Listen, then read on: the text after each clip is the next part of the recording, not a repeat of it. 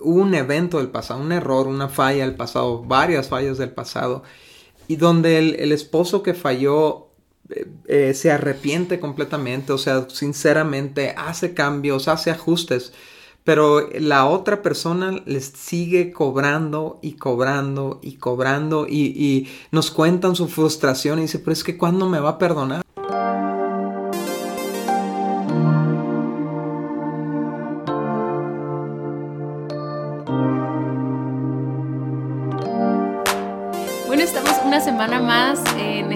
Podcast y esta semana estamos arrancando una nueva temporada. Eh, la temporada anterior hablamos acerca de las acciones que nos dividen y, ya la, la, semana antepasada terminamos con esta, con esta temporada y entonces arrancamos una nueva, Dani, que me emociona muchísimo. Sí nos emociona hablar de los problemas y las características de cada uno de esos agentes de división, pero más nos emociona hablar de cómo regresar a la unidad. Sí, en realidad, eh, como lo vimos al principio, son muchas cosas los que, las que están intentando dividirnos, ¿no? Y por eso le hemos invertido prácticamente 55 episodios, ¿no? A esas, a esas cosas que quieren dividirnos, las, las personas, las actitudes, las palabras, las acciones, los problemas. Pero hoy toca hablar de, ok, ya identifiqué lo que estoy haciendo mal, ya identifiqué a lo mejor lo que mi pareja está haciendo mal, ¿no? Este, y inclusive ya hicimos cambios al respecto, ya hicimos ajustes, ya quitamos, ya dejé de hablar de esa manera, ya dejé de actuar de esa manera. Pero eh, lo que sigue o lo que tenemos que entender es que quitar la, la, lo que estaba haciéndole daño a la relación no necesariamente nos deja unidos. Sí, no es suficiente, ¿no? No es suficiente, solamente quita lo que estorba, pues, pero sigue habiendo un espacio si se lo permitimos, ¿no?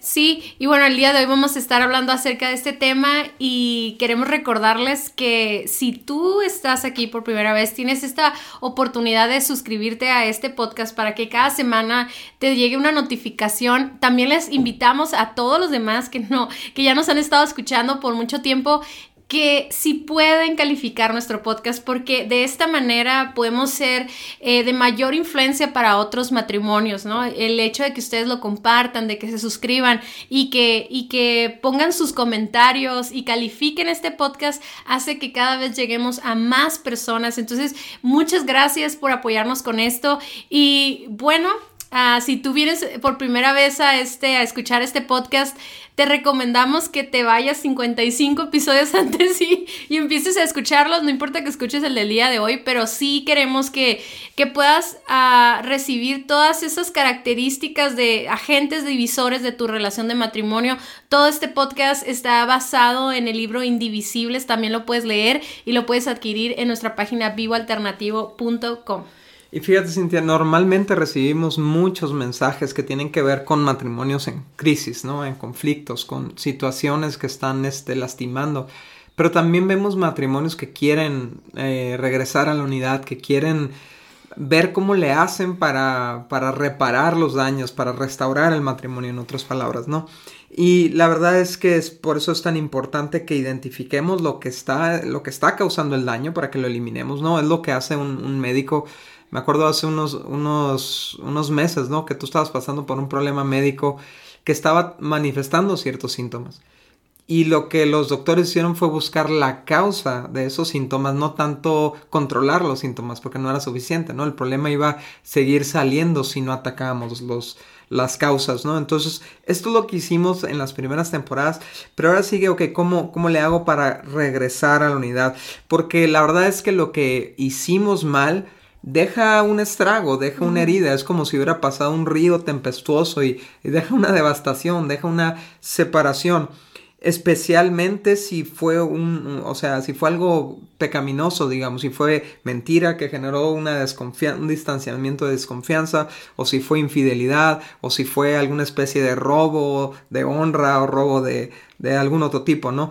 O sea, esto, esto nos deja distanciados, aunque estemos dispuestos a regresar a la sí, y es como si nos hubiéramos acostumbrado a vivir separados. O sea, suena ridículo, pero a veces eh, no yo he conocido así, parejas en que llevan un proceso de restauración y tal vez aceptan lo que tienen que cambiar, quitan cosas eh, que estorban en su relación, sin embargo a la hora de relacionarse en esta nueva modalidad no pueden porque es como, estaba muy acostumbrada a que no me hablaras, ¿no? Estaba muy acostumbrada a que, a que estábamos peleados y ahora ya no estamos peleados. Entonces queda ese vacío, a mí me encanta ese, ese ejemplo que das tú, ¿no? Como cuando te sacan una muela que te estaba doliendo mucho y todo, te la quitan, pero los días después de, que te la quitan sientes algo raro, como algo falta aquí, ¿no? Y se siente como incertidumbre, como inseguridad, etcétera. Y, yo creo que eh, esta temporada, porque no vamos a abarcar todo el día de hoy,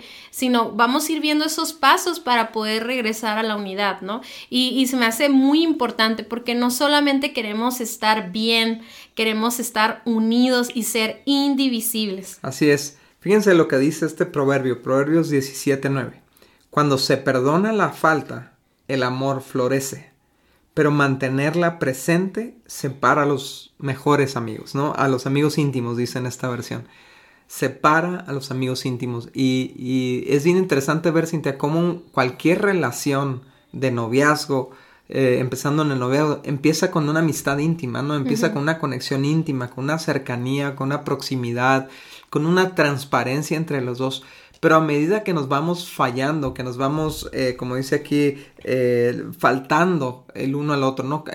Lastimando el uno al otro, empieza a haber una separación pero porque mantenemos presente la falta. O sea, e, es, algo constante en nuestra mente la forma en la que nos habló, la forma en la que nos hirió, la forma en la que nos mintió, eh, y entonces eso empieza a crear un distanciamiento. Y ok, quitamos el comportamiento negativo, pero ¿qué hay de ese distanciamiento? ¿Cómo le hacemos para cerrar la distancia? Fíjate que cuando estábamos escribiendo el libro Indivisibles, ya íbamos en todos estos eh, capítulos donde hablábamos de actitudes, palabras, etcétera, ¿no?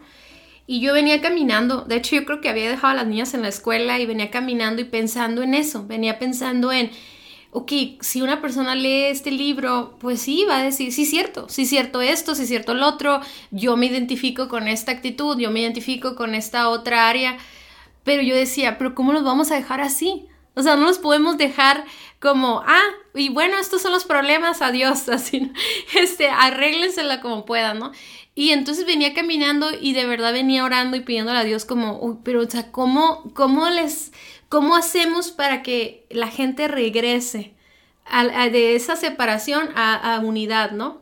Y cuando dije, pensé en separación, Dani, o sea, vino a mi mente un libro que hace mucho leímos tú y yo, que hablaba de este versículo de, que, dice, que dice cómo el pecado nos separa, no, dice que el pecado, la paga del pecado es muerte, ¿no? Y en ese libro el autor explicaba que la palabra muerte se refería a, a una separación. Entonces yo me acordé, en ese momento me acordé y dije, wow, o sea, realmente es lo mismo que sucede con nosotros y Dios. O sea, nuestra falta, porque obviamente Dios no nos falta a nosotros, ni Dios peca contra nosotros, nosotros pecamos contra Dios. Y ese pecado, esa acción que nosotros hicimos en contra de Dios, nos separa. No sé si tú te acuerdas cuando eras más joven o, o no sé, de que hacías algo malo y ya no querías ni orar, ni querías pararte enfrente de, de, una iglesia o algo porque decías, no, es que estoy mal, primero tengo que resolver mi rollo y luego regresar con Dios. Entonces se crea esa separación que obviamente nosotros sabemos que es una, es una separación espiritual porque pues Dios es perfecto, Él no, no Él mancha ni pecado ni nada y nosotros si no tenemos un Salvador, si no tenemos un, alguien que nos rescate, pues estamos separados de él, ¿no? Entonces yo me acuerdo que luego llegué contigo y te platiqué, no sé si tú te acuerdas, y, y, empezaste a desarrollar todo esto juntos, ¿no? Empezamos a, a ver cómo qué increíble, pues, cómo Dios no solamente nos enseña a llevar nuestro matrimonio en tantas áreas, sino aún en eso, pues, ¿no? Cómo con su ejemplo podemos seguir esos pasos y regresar a la unidad. Entonces eso me hizo muy fuerte porque no, no, siempre que les decimos a los jóvenes es que el matrimonio tiene que reflejar a Dios. Siempre imaginamos eh, perfección, imaginamos un matrimonio todo feliz de, de Pinterest y de Instagram, ¿no? De, de Instagram Goals, pero al, al, ver esto, Dani, yo veo como a un matrimonio que regresa a la unidad es una imagen de Dios, porque así es nuestra historia con Dios, ¿no? Estábamos separados de Él y regresamos a Él. Así es, y tenemos que entender que en esta separación que queda cuando, cuando hubo una falla, cuando hubo algo que estuvo dividiéndonos, eh, ya sea por acción o por omisión, ¿no? Pero eh, tenemos que entender que de los dos lados hay, hay distanciamiento. O sea, por un lado, de la persona que falló porque siente esa culpa y no se quiere acercar porque tiene temor a que le rechacen, ¿no? Y del otro lado, por la persona que fue ofendida o lastimada porque no sabe si devolverle la confianza a esta persona, no sabe si, si darle otra oportunidad, ¿no? Y yo creo que Cintia, en, estas, en esta temporada definitivamente vamos a dedicar un capítulo a hablar de, de aquellas cosas que se pueden restaurar estando juntos y aquellas cosas que necesitan restaurarse estando separados, ¿no? Por, el, por el peligro que representa estar juntos, ¿no? Porque esas son las preguntas más constantes que nos hacen, o sea, ¿qué, qué cosas sí, qué cosas no se pueden tolerar, ¿no? Pero lo que vamos a aprender el día de hoy es ese modelo de Dios y vamos a responder la pregunta, ¿cómo puedo perdonar, ¿no? Entonces, no sé si quisieras leer el 2 Corintios 5, del 18 al 19. Dice, y todo esto es un regalo de Dios, quien nos trajo de vuelta a sí mismo por medio de Cristo y Dios nos ha dado la tarea de reconciliar a la gente con Él, pues Dios estaba en Cristo reconciliando al mundo consigo mismo, no tomando más en cuenta el pecado de la gente, y nos dio a nosotros este maravilloso mensaje de reconciliación. Ok, entonces este pasaje me encanta a mí porque dice, no solamente eh, el ofendido va con el ofensor y lo trata de reconciliarse con él, o sea, él toma la iniciativa, sino que también nos dice, bueno, ahora aprende de mí cómo hice esto para y ahora te doy esa capacidad a ti de reconciliar con otros. Y obviamente primero reconciliarlos con Dios, pero la verdad es que aún en el matrimonio, ¿cómo pudiera nuestro esposo o nuestra esposa reconciliarse con Dios por lo que nos falló? si ni siquiera nosotros le, le damos, o sea, le, perdonamos, ¿no? O sea, yo sé que es una, es una relación independiente la de Dios y la de nosotros, pero nosotros podemos ser un estorbo para que esa persona sienta el perdón de Dios al retenérselo a nosotros. Entonces, eh, eh, a partir de este principio de la reconciliación, del modelo de Dios para reconciliarse con nosotros, nosotros podemos aprender no solamente cómo, qué hacer cuando nos fallaron, pero también qué hacer cuando fallamos, que es lo que vamos a hacer la, semana pasada, la semana que entra, perdón, lo vamos a ver la postura de la persona que recibe ese perdón. Sí, a mí me encanta este pasaje también, Dani, porque dice que nos ha dado ese, ese ministerio de reconciliación, ¿no? Y muchas veces nosotros somos como que tenemos demasiada gracia y amor por otras personas y nos mueve su pecado, ¿no? Pero es como si al ver a tu esposo o a tu esposa cambiara totalmente tu perspectiva del pecado. O sea, es como, como sí estoy dispuesto a hacer lo que sea porque esa persona se reconcilie con Dios, porque se reconcilie con su esposa o su esposo y somos muy dados a eso.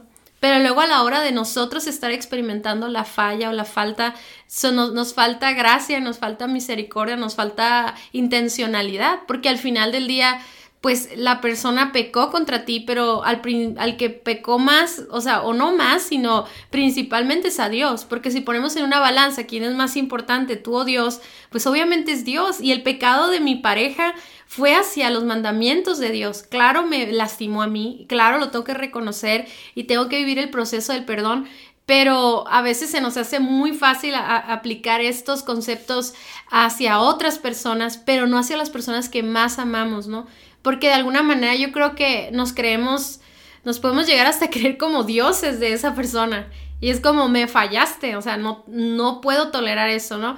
Y, y, es muy intenso eso, la verdad. Yo creo que el tema de hoy es un tema que se nos complica mucho a todos porque es, es, es, es un principio de, de, del matrimonio tan importante que nosotros lo hemos visto en tantos matrimonios que tienen 50 años, 40 años, que no significa que están unidos que no porque están unidos no porque no hayan tenido fallas, sino porque han aprendido a perdonarse y a reconciliarse. ¿no? Sí, y a, mí me encanta mucho la palabra reconciliación o reconciliar, que aquí la menciona varias veces, nos dio, eh, Cristo nos reconcilió, Dios, Dios nos reconcilió consigo mismo por medio de Cristo y nos ha dado, dado a nosotros el ministerio de reconciliar.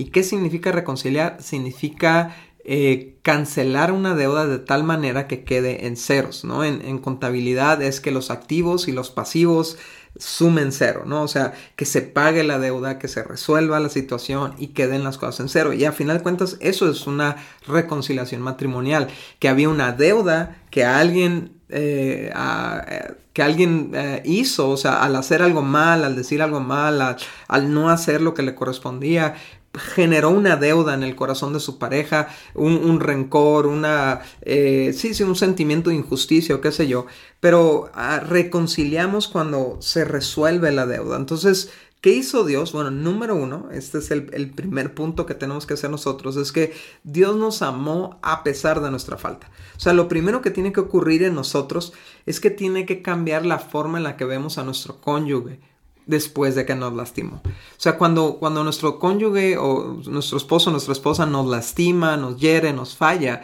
lo primero que hacemos es verle como un enemigo de nuestra felicidad, es verle como el, ofensor, el agresor, el que lastimó mi corazón o la que lastimó mi corazón.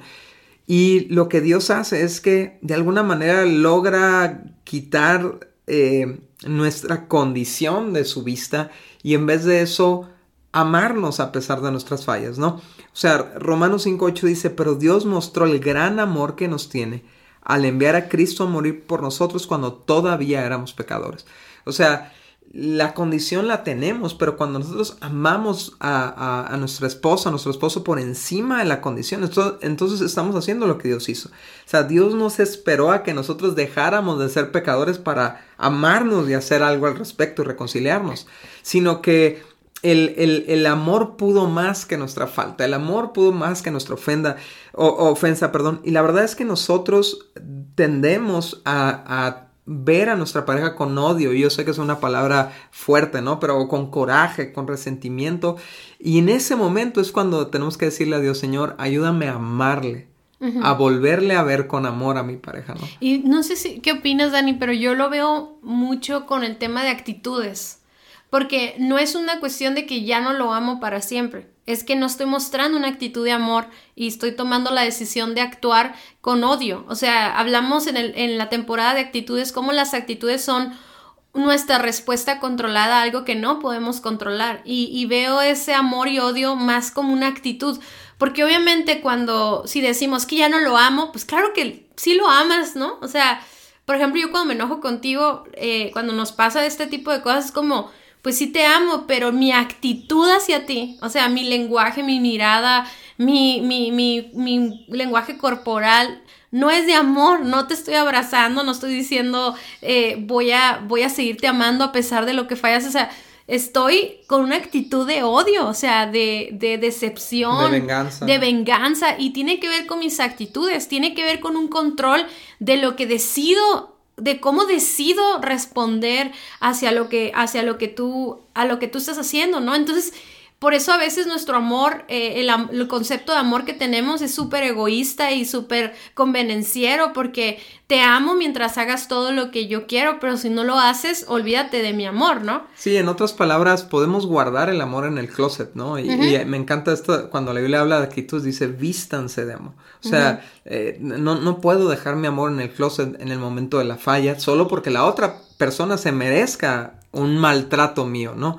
Entonces, ponernos en los lentes de amor para ver a la persona como Dios la ve es importante. Sí, y fíjate que estas últimas semanas, de hecho, estaba platicando con una amiga acerca de eso, de una tendencia que tenemos los seres humanos de enfocarnos en la, en la acción negativa o eh, el error, que tal vez es un error de 50 aciertos, ¿no?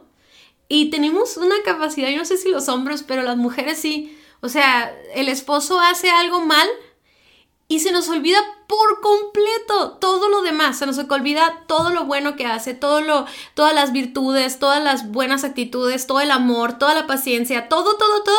Y entonces nuestro enfoque se va hacia el error y luego nos empezamos a, a, lastimar nosotras mismas con pensamientos y con actitudes y, y con victimización, etcétera, ¿no? Pero tomar este primer paso como lo hace Dios es te, voy a amar a pesar de lo que está sucediendo, no significa que estoy tolerando abuso, no estoy tolerando engaños, etcétera, pero te estoy amando porque mi decisión de amarte cuando me casé contigo fue, te voy a amar en las buenas y las malas, ¿no? Y estas son las malas. Aquí es donde se está probando mi amor por ti.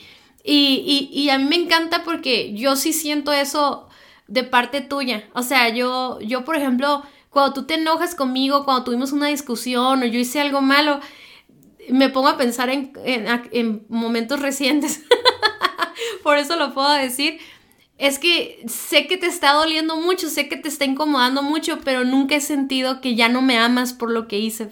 Y yo creo que una, una de las cosas que más sufre un matrimonio dividido es la incertidumbre de si todavía existe el amor, o sea, si todavía vamos a estar juntos, ¿no? Entonces, qué importante poder expresar, aún con la mirada, o, ni siquiera con palabras, Dani, sino con un abrazo o con una actitud de estamos juntos en esto, vamos a salir adelante de esto, o sea, vamos a tratarlo, pero no, no pongas, no te, no pongas en tela de juicio o en duda mi amor por ti, ¿no?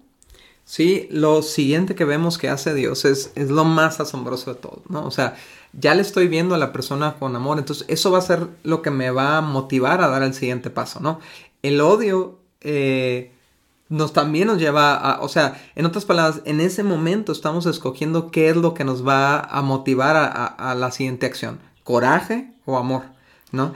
Entonces, si escogemos coraje, vamos a gritar, vamos a ofender, vamos a recordar, a reclamar eternamente. Pero si escogemos amor, nos va a llevar al siguiente paso, lo que hizo Dios cuando nos vio con amor a pesar de nuestra condición, fue sacrificarse a sí mismo para volver a estar en comunión con nosotros.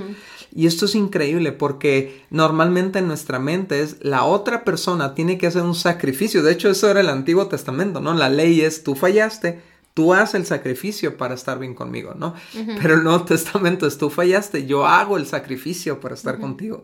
Es espectacular, por eso el modelo de reconciliación con Dios no hay nada en el mundo que se le compara, no hay religión que le llegue a esa a esa locura que dice Pablo, ¿no? La locura del Evangelio, ¿no? O no sé si es Pablo quien lo dice, pero es, una locura que quien, quien resulta ser el ofendido hace el sacrificio para reconectar con el ofensor. ¿Y cuál es el sacrificio en nosotros eso? No es, no es ir a una cruz, ¿no?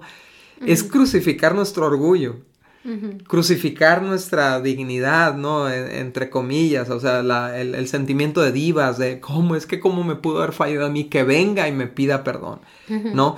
Después de tan bueno que he sido yo con él, o sea, quien puede decir eso con toda verdad es Jesús, o sea, Él ha sido bueno con nosotros, Él nunca nos ha fallado realmente, Él sí, nunca nos ha fallado, pero aún así Él se despoja de su divinidad y va a la cruz para reconciliarse con nosotros. Él hace el sacrificio y yo sé que quien nos está escuchando a lo mejor está siendo confrontado en, su corazón con esto. Te va a costar perdonar. Perdonar no es gratis. Perdonar, alguien tiene que pagar por eso. O sea, la reconciliación no es nada más borrar una deuda. Es que se tiene que pagar esa deuda para que quede en cero. En contabilidad no puedes nada más borrar ese pasivo. No, pasó nada, ¿no? Tiene que entrar algo que cancele la deuda. Y lo que hizo Jesús canceló nuestros pecados. Y cuando tú mueres a tu pecado y dices, yo pago con mi sacrificio, yo pago renunciando a mi derecho de venganza, ¿no? De cobrar la deuda. Entonces estás haciendo lo que Dios hizo por ti, ¿no? Sí, y a mí se hace tan importante en este punto, Dani, que nosotros mismos podamos experimentar ese perdón, esa clase de perdón, porque muchas veces eh, no podemos otorgar ese perdón porque ni siquiera lo hemos recibido nosotros, aún aunque nos consideremos personas de fe. Eh, todavía sentimos que Dios está guardando el castigo, como que va a llegar el castigo, ¿no? O sea, hicimos cosas mal y pensamos, Dios, es que Dios no olvida lo que yo hice. Es que, ah, me pasó esto malo, ah, es que Dios me está cobrando la que hice hace dos años, ¿no? Y, y, si no entendemos, o sea, así como nosotros no podemos dar el amor si no lo recibimos de Dios, no podemos dar ese tipo de amor a otros. Es lo mismo, o sea, e, este perdón es amor, es verdadero amor y si no lo hemos recibido de Dios, tenemos que profundizar en eso y entenderlo para que nosotros también podamos otorgarlo, porque Jesús es bien claro con eso, o sea, él, es, él explicó toda una historia, ¿no? De cómo, de los dos deudores, que a mí me encantaría hablar de eso la próxima semana, pero al dar el perdón estoy, estoy, estoy considerando el perdón que yo ya recibí. ¿verdad? Y, es bien difícil porque es sacrificar o es morir a la justicia que has estado esperando, ¿no? Es estar muriendo al derecho a recriminar a, tu pareja por lo que hizo. Y, y, duele eso, duele porque en el fondo de tu estómago así sientes coraje y sientes, pero es que es soltarlo, porque no, o sea, no vamos a, no vamos a poder estar en unidad si hay, si hay esta separación. Sin embargo, cuando verdaderamente entregamos ese perdón y recibimos una respuesta correcta, entonces el amor crece. Claro. El, compromiso crece, la pasión crece, la, la, unidad crece. O sea, yo simplemente en este momento, solamente de hablar de eso, salen mis, se me salen las lágrimas. O sea, de pensar o sea, tengo presente las faltas más graves que yo he cometido contra ti y cómo tú me amaste y me perdonaste y no me has recordado eso jamás, pues, o sea, y, entonces yo puedo estar esperando un ramo de flores y cosas románticas que está padrísimo, o sea, eso es muy bueno, o sea, y cuando estemos en la temporada de la unidad, cómo mantener la unidad, perfecto, pero esas cosas no van a poder... Ah, atraer el corazón de tu esposa o de tu esposo si no primero no hay una reconciliación, pues es como querer estar, estar, yo, yo me, que una vez me vino esta imagen, ¿no? Es querer llegar con tu esposa con rosas, pero oliendo a otro perfume, ¿no? O, o, teniendo el pecado presente en nuestras vidas, como no puede, no va a cubrir eso, pues, ¿no? Entonces, Sí, es eh, como querer, querer curar una herida de bala con una curita. No, no se puede. Primero tiene que haber restauración y la restauración, el mejor ejemplo de restauración, Dios lo ya lo mostró. Dios ya mostró el modelo. Entonces necesitamos perdonar, necesitamos dar, necesitamos otorgar ese derecho que tenemos de vengarnos, ¿no? Eh, ya sea lo que haya sido, hay, hay, cosas muy pequeñas, pero también necesitas perdonar, pero hay cosas muy graves que, que sí han dejado más estragos en la relación y tiene que haber ese perdón. Y en consejería nos toca ver mucho, Cintia, parejas donde ah, un evento del pasado, un error, una falla del pasado, varias fallas del pasado, y donde el, esposo que falló eh, eh, se arrepiente completamente, o sea, sinceramente hace cambios, hace ajustes, pero la otra persona les sigue cobrando y cobrando y cobrando y, nos cuentan su frustración y dice, pero es que ¿cuándo me va a perdonar? O sea, ¿cuándo, ¿cuándo ya no me lo va a recordar? ¿No? Entonces y, claro, la mentalidad de la otra persona es, pues sí, que, padre para ti, o sea, para ti, a ti se te hace muy fácil, ¿no? Pero yo no puedo. Pero lo que tenemos que entender es que esas deudas no se pueden pagar. La única forma de, de, eliminarlas es pagarlas tú, o sea, es, es, es cancelarlas en tu corazón porque no importa cuánto le reclames, no importa cuántas actitudes negativas tengas contra tu esposo o tu esposa, no importa cuánto le recuerdes que ha fallado, no importa cuánto le castigues con tu mirada, con tus actitudes, con tus palabras, con tus acciones, nunca va a poder sustituir lo que te robó. Es imposible. No se puede, ya pasó, ya, ya marcó, ya eh, lastimó, ya hirió, ya dañó. No, no se puede con nada. No importa cuánto te compre, cuántas flores, no se puede. Entonces, la única forma de, de causar una reconciliación es lo que hizo Dios con nuestra deuda impagable. Decir, yo la pago. Yo voy a la cruz por ti. Sí, nosotros somos los, los, ofendidos, somos los únicos que podemos decidir. Ahora, qué padre cuando, cuando llega la persona que te ofendió y te pide perdón, ¿no? Reconoce su falta y te dice, te pide, te perdóname, ¿verdad? Pero yo creo que aquí lo que la fórmula de Dios es que no estamos esperando a que llegue la persona a pedirnos perdón, es una actitud eh, eh, de amor, una disposición. A, perdonar. Y a mí, algo que hacemos Daniel y yo, a veces él o a veces yo de verdad. O sea, es que a veces tenemos discusiones que nos lastiman a los dos o a uno de los dos. Y el que está ofendido llega y abraza al otro. Y, y te desarma, ¿verdad? Porque tú como ofensor estás, como lo dijiste al inicio, o sea, la, la, separación no le afecta solo al ofendido, le afecta al ofensor porque están, como decimos en México, que estás con la cola entre las patas. O sea, como ese perrito que se comió algo que no debía y, está ya bien alejado porque sabe que lo vas a regañar, ¿no? Y ya nomás está esperando el castigo, pero de repente llega el, el, ofendido y lo abraza y lo, lo besa o, o le da lo que no se merece y entonces desarma es, queda un ambiente de gracia. Y ese ambiente de gracia es el que nos hace, nos permite tener unidad. O sea, es el que nos permite tener un espacio en donde podemos ser nosotros mismos, ser vulnerables y incluso abrirnos cuando estamos fallando y que necesitamos ayuda, ¿no? Entonces, a mí se hace, a mí se hace esto algo que podemos vivir todos los días. Y obviamente empezamos, empezamos con una decisión muy fuerte, ¿no? De perdonar cosas muy fuertes. Pero luego después, Daniel, este, este estilo, este matrimonio indivisible que perdona, se vuelve una costumbre, se vuelve algo automático.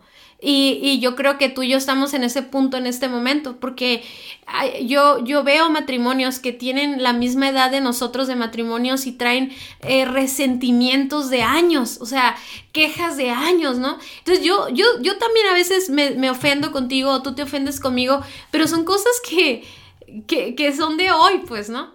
Y que hoy mismo se van a perdonar, o hoy mismo se van a solucionar y no las vamos a dejar pasar ¿verdad? Entonces eh, creo que se vuelve un estilo de vida en el que podemos mantener la unidad constante, ¿no? Así es, y es un músculo que tenemos que desarrollar que, como tú dices, empieza con años de rencor y luego lo bajas a meses y luego lo bajas a días, luego, luego a horas. Pero el reto es llegar a segundos. ¿no? este, y bueno, entonces, la, eh, fíjense, esta semana estamos viendo lo que tiene que suceder dentro de mí para la reconciliación, cuando yo fui el ofendido. La próxima semana vamos a ver lo que yo voy a hacer hacia mi pareja, ¿no? Para completar ese proceso. Solamente de mi parte. ya después vamos a ver lo que tiene que ser mi pareja, ¿no? Pero el primer paso es que el ofendido ama al ofensor por encima de su pecado. Y, lo, lo, siguiente que hace es morir dentro de mí a su derecho a morir dentro de sí a su derecho de cobrar esa deuda, a su derecho de venganza, a su derecho de justicia, a, reclamar y todo eso. Y, es un sacrificio interno en nuestro corazón, ¿no? Yo te invito a que, si ahorita estás escuchando este podcast y movió muchas cosas de tu corazón, tal vez tú has pensado que ya perdonaste, pero identificas que has seguido cobrando y, has seguido esta separación. Yo te invito a que busques ah, la reconciliación con Jesús, con Dios porque definitivamente, Dani, no podemos dar algo que no hemos vivido nosotros. Entonces puedes hacer una oración, preguntarle a Dios, ¿cómo le hago? Enséñame a hacerlo, ¿cómo lo hiciste tú? Eh, busca en, su amor, busca en, su reconciliación las fuerzas para ahora tú aplicarlo en tu matrimonio. Muchas gracias por haber escuchado nuestro podcast. Para nosotros es muy importante escuchar tus comentarios. Síguenos a través de nuestras redes sociales en Somos Indivisibles en Instagram y Facebook. Y también puedes ver todos nuestros contenidos adicionales en nuestra página vivoalternativo.com. Si este podcast fue de ayuda para ti, te invitamos a que lo compartas con otros matrimonios. Hasta la próxima.